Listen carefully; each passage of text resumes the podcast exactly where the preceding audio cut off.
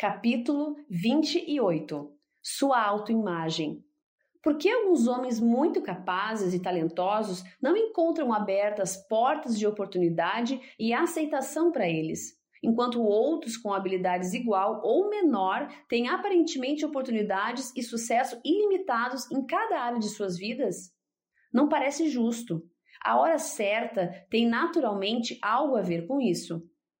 Deus tem uma hora para cada coisa e Ele opera em nós o que precisa ser feito, a fim de preparar-nos para o que nos aguarda. Sentir o tempo de Deus traz paz para esperar no Senhor.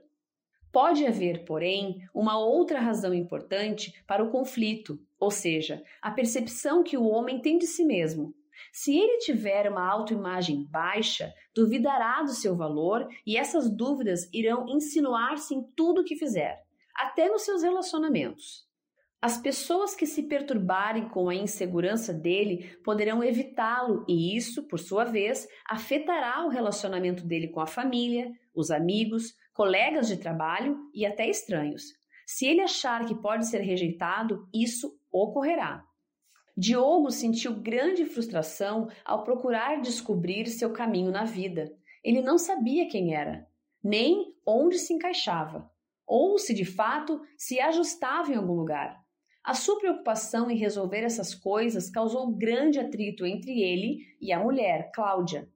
Ela tentou ajudá-lo, mas ele achava que as ideias e sugestões dela eram críticas à sua capacidade de resolver sozinho os seus problemas.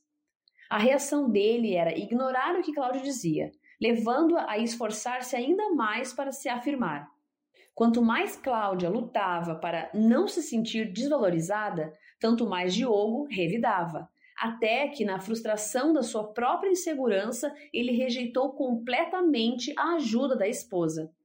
Esse tipo de conflito, sempre crescente, poderia ter levado ao divórcio, mas Cláudia aprendera a orar em vez de brigar ela pediu ao Senhor para ajudá-la a compreender o que estava acontecendo com o marido. Queria saber por que ele a estava rejeitando quando ela só queria o bem dele. Deus revelou que a baixa autoestima do Diogo foi herdada do pai. Ele também experimentara essa mesma insegurança durante toda a sua vida. Qualquer que fosse a fonte do comportamento de Diogo, Cláudia sabia que Deus tinha poder para mudá-lo ela decidiu orar quanto tempo fosse necessário para que Deus quebrasse os grilhões do ódio pessoal e moldasse seu marido à sua imagem. Pediu a Deus que ajudasse Diogo a encontrar a sua identidade no Senhor.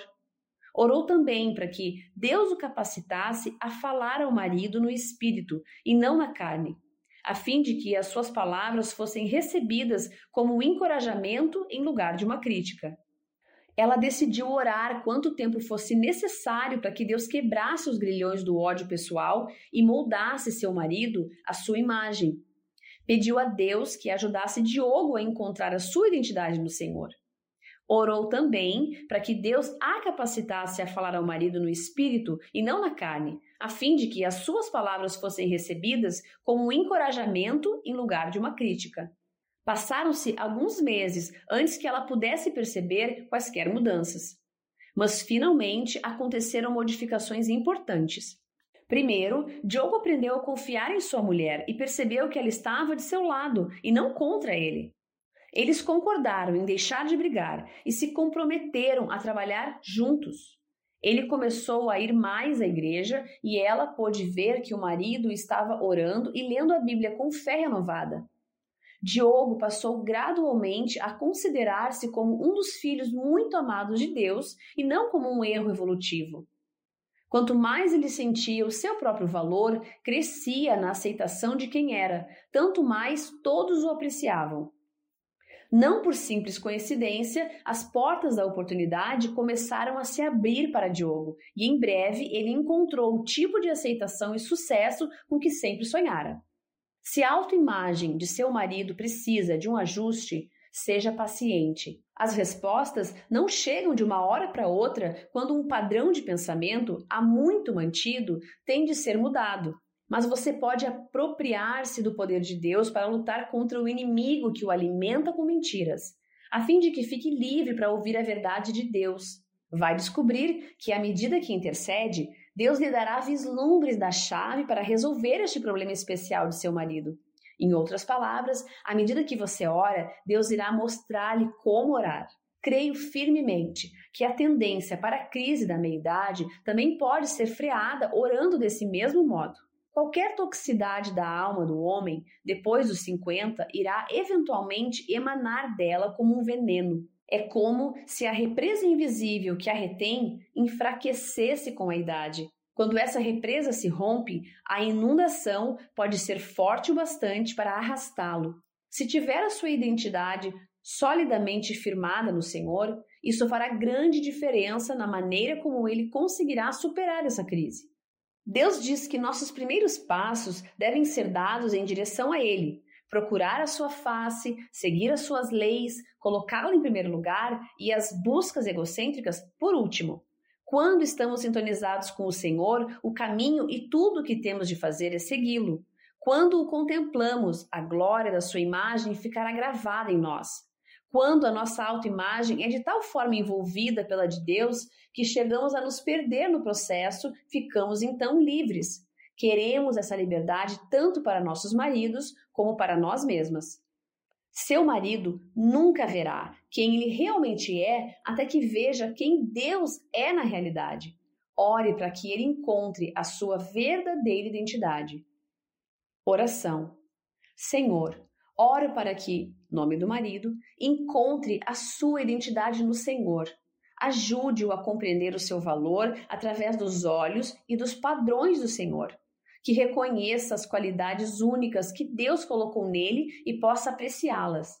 Capacite-o a ver a si mesmo de maneira como o Senhor o vê, compreendendo que fizeste-o, no entanto, por um pouco menor do que Deus, e de glória e de honra o coroaste. Deste-lhe domínio sobre as obras da tua mão, e sob seus pés tudo lhe puseste. Salmo 8, 5 e 6.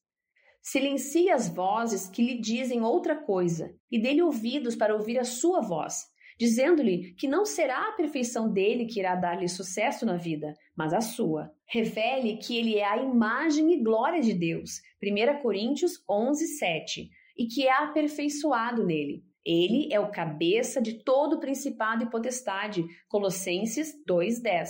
Dele a paz e a segurança de saber que é aceito e não rejeitado pelo Senhor. Livre-o do egocentrismo que pode aprisionar a sua alma. Ajude-o a ver quem o Senhor realmente é, a fim de que saiba quem ele realmente é. Que a sua verdadeira autoimagem seja a imagem de Cristo estampada em sua alma. Instrumentos de poder. Porquanto, aos que de antemão conheceu, também os predestinou para serem conformes à imagem de seu filho, a fim de que ele seja o primogênito entre muitos irmãos. Romanos 8, 29.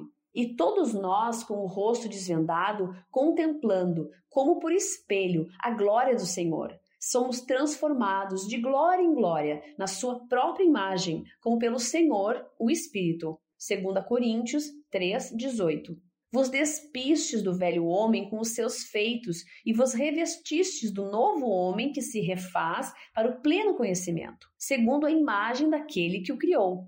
Colossenses 3, 9 e 10.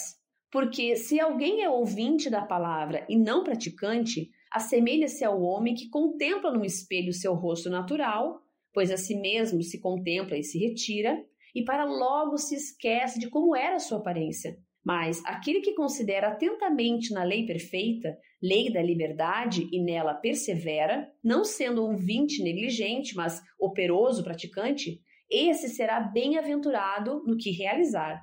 Tiago 1, 23 a 25. Dispõe-te, resplandece, porque vem a tua luz, e a glória do Senhor nasce sobre ti. Isaías 61.